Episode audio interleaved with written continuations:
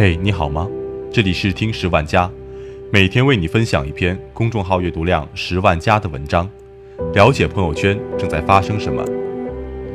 今天分享的文章题为：对不起，二三本的学生，我们公司不要。来自公众号浪潮工作室，作者吴路奇。翻开一本古早的新华字典，能读到这样一句话：张华考上了北京大学。李平进了中等技校，我在百货公司当售货员，我们都有光明的前途。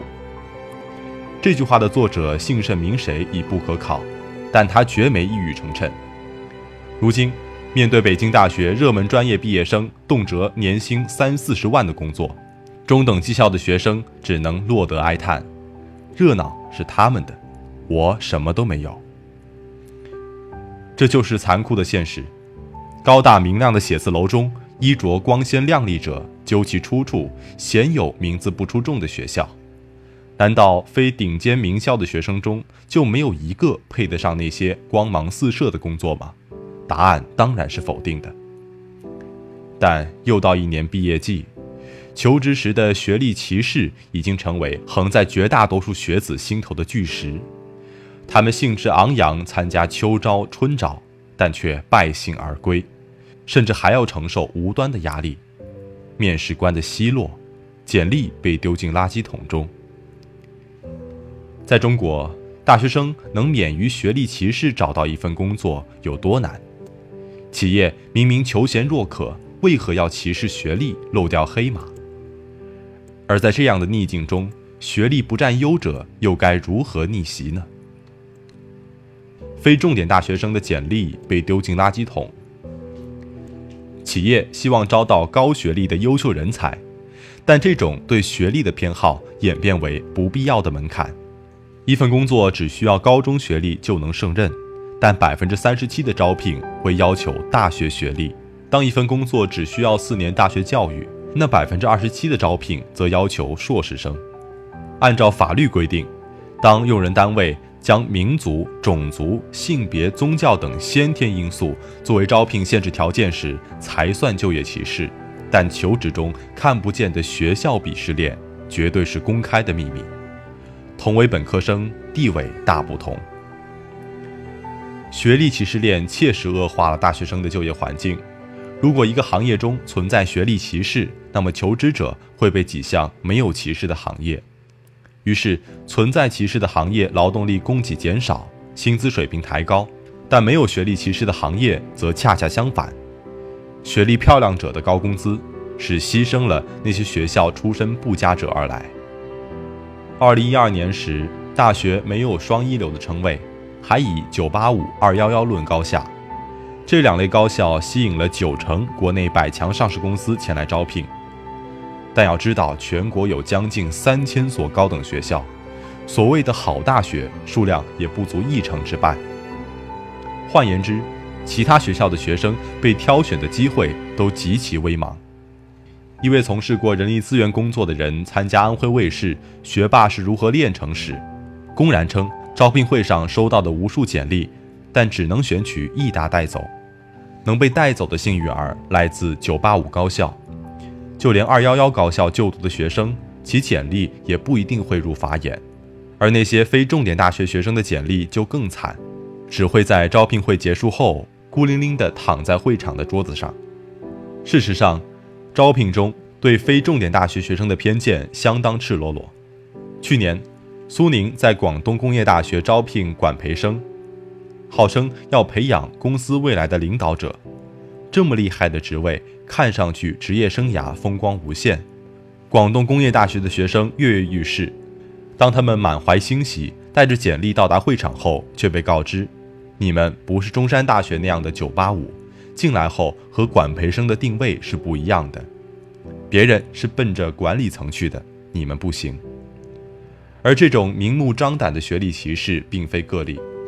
2012年，研究者选取了一百一十三家国资委下属企业。发现八十五家有学历背景歧视的现象，占比四分之三之多。就连教书育人的学校也不能免俗。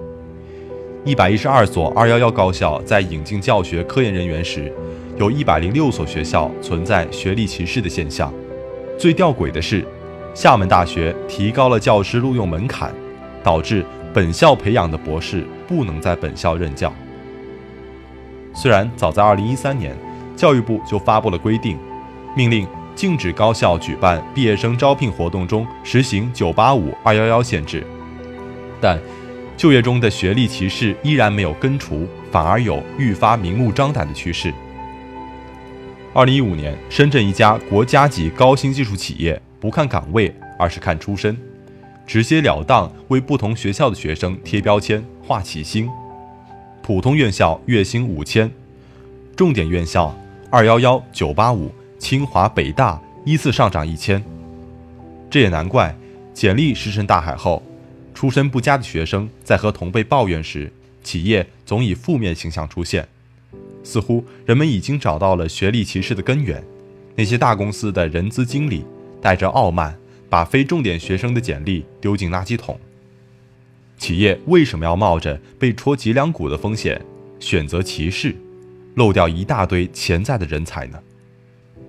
为了效率，不要非重点。企业之所以进行学历歧视，有着其自身的实际考量，这种考量在经济学上被称为统计性歧视。由于信息的不完全以及获取信息需要支付高额成本，企业在劳动市场上雇佣时，往往将求职者的群体特征推断为个体特征，从而使这类求职者遭受统计性歧视。如福布斯杂志所言，招一个人的成本可能比雇佣一个人的薪水还高。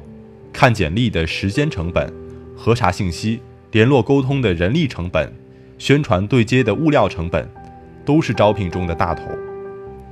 平均下来，在美国，五十人规模的公司从一大票求职者中招一个人需要四万零一百六十五美元，简历越多，这个数字越高。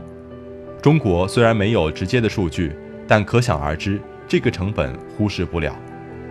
而到了大学生毕业季，公司收到的简历可能成千上万，要是真把这么多简历挨个看遍，每位求职者都联络妥当，这家公司恐怕要因招人而倒闭。为了节约成本，招聘者必须再次人为缩小简历池，所谓的学历歧视就此诞生。通过限制学校出身，减少待筛选的简历数量，不以有限的成本博无限的简历。对企业来说，招人不是选夫君，非要完美才行。在合法的前提下，只要求职者能满足工作的需要，就可以考虑入职。而大学生刚毕业，工作能力差异不会太大。这就好比随机抽样，选择哪一部分都差不多。更何况，人资经理选的还是学历更有保障的一批，所以企业不需要看过每一份简历，且满足了节约招聘成本的考量。而拥有某一学历。接受了相应的人力资本投入，而劳动生产效率也会随之提高。在这个意义上，企业将学历视作能力有一定道理。二幺幺大学学生拿到的薪水比普通院校的要高出近三成，这就是招聘者对学历认可的直接体现。中国人普遍相信，就读于好大学还意味着曾经是高考这场选拔的优胜者。于是，拥有某一大学学位的人具备较强的学习能力和成长潜力，更容易被培训成公司需要的人。这一点反映在英语四六级考试中。抛开外语专业学校，仅看综合性大学，二零一五年北京大学的四六级均分达到五百六十八分，上海交通大学以五百五十三分居其后，但名校之外的成绩就不尽人意，比如杭州师范大学。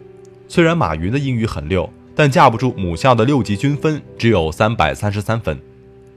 这种标准化考试得分的差异，反映出不同学校学生总体上的学习能力和意愿有差别，而这进一步固化了招聘者对好学历出身的偏爱。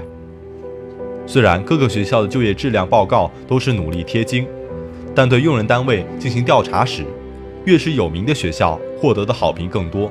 北京大学的毕业生用人单位满意度超过百分之九十九，华中科技大学虽是九八五，但名头稍逊于北大。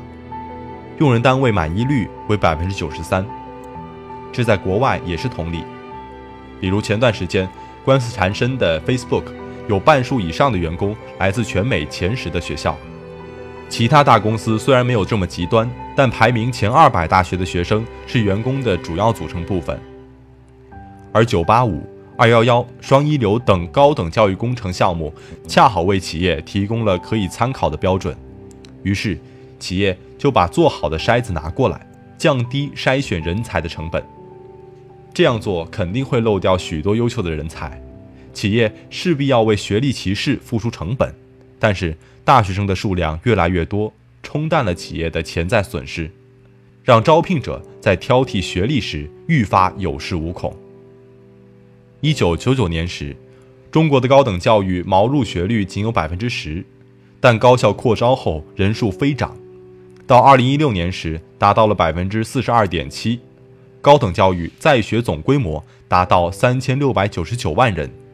预计到二零一九年时，这一数字将达到一半以上。岗位数量的增加远远跟不上毕业求职的学生人数，这冲淡了企业在学历歧视时的损失，让他们丢简历时更理直气壮。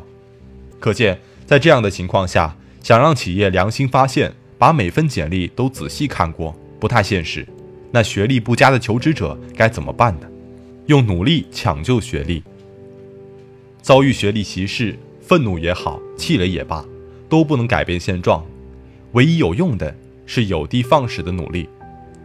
大学学历不漂亮，代表着高考失利，这意味着你要比别人更努力，补上欠缺的东西。我们曾经写过一篇《我为什么劝你不要考研》的文章，里面提到过一个观点：不要盲目考研，而是要根据自身的需要，谨慎做出考研决定。在面对学历歧视时，考研也可以在一定程度上成为学历不漂亮者改变命运的砝码。在别人吃喝玩乐的时候，你必须花上一年时间，潜下心来坐在桌前努力备考。原因无他，将近一半的人认为名校学生的专业素质和综合能力优于普通学校。既然短时间内无法改变这么多人的看法，不如通过考研将研究生学历变成名校学历。越过求职时对学历的限制，虽然硕士生的就业压力大于本科生，但其职业起点优于本科生。平均来看，在中国，受教育年限每增加一年，城镇居民的平均收入增加百分之零点一二六，而学历层次的差异被学校的差距放大了。华中科技大学是知名的985高校，虽然没有官方发布的研究生出身数据。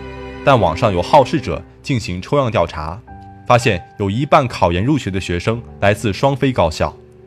对这些实现名校跃迁的学子来说，他们的就业处境绝对好转。二零一七年全国应届硕士平均工资六千七百九十一元，但华中科技大学的硕士早在二零一五年就达到了八千零八十五元。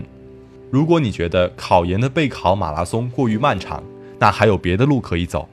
学历在招聘中的作用之一就是证明自己的专业能力，但能证明专业能力的绝不只有学历。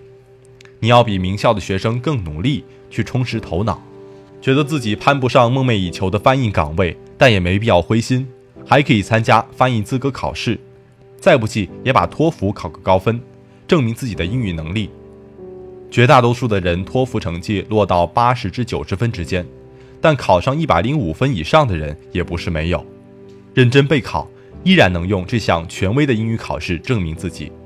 各个领域总有许多权威证书和考试，只要努力通过，还是大有希望。看对了大企业中的财务经理、财务总监，就去考个 CPA。想加入法律行业，那就去锤炼自己，拿个法律职业资格证书。一旦考取，在筛选简历的人看来。你是在用专业能力在和他对话，就算自己心仪的行业没有相关的证书，也不妨碍用别的方式向企业展示自己的能力。平日多努力，在自己热爱的领域中深耕，留下足迹，准备好自己的作品集和在业界的成绩。这一点最典型的就是程序员求职，在递交简历时附上自己的 GitHub 链接，向技术面试官展示自己的代码水平，直接用实力说话。而做了这么多准备，不要在展示自己的简历上掉链子。人资经理看简历的时间可能不足十秒，所以多在简历上花些心思，把最核心的信息展示出来。之前考的证书和作品就派上用场。学历歧视这块巨石虽然横亘在诸多学子的求职道路上，但它并非一座不可逾越的高山，而是可以用努力找到别的路绕开。再不济，你还有一腔热血。当年罗永浩求职新东方时，虽然学历达不到本科要求，但依然用一份洋洋洒洒的万言书打动了老板俞敏洪而入职。好了，今天的节目到这里就结束了，我们下期再见。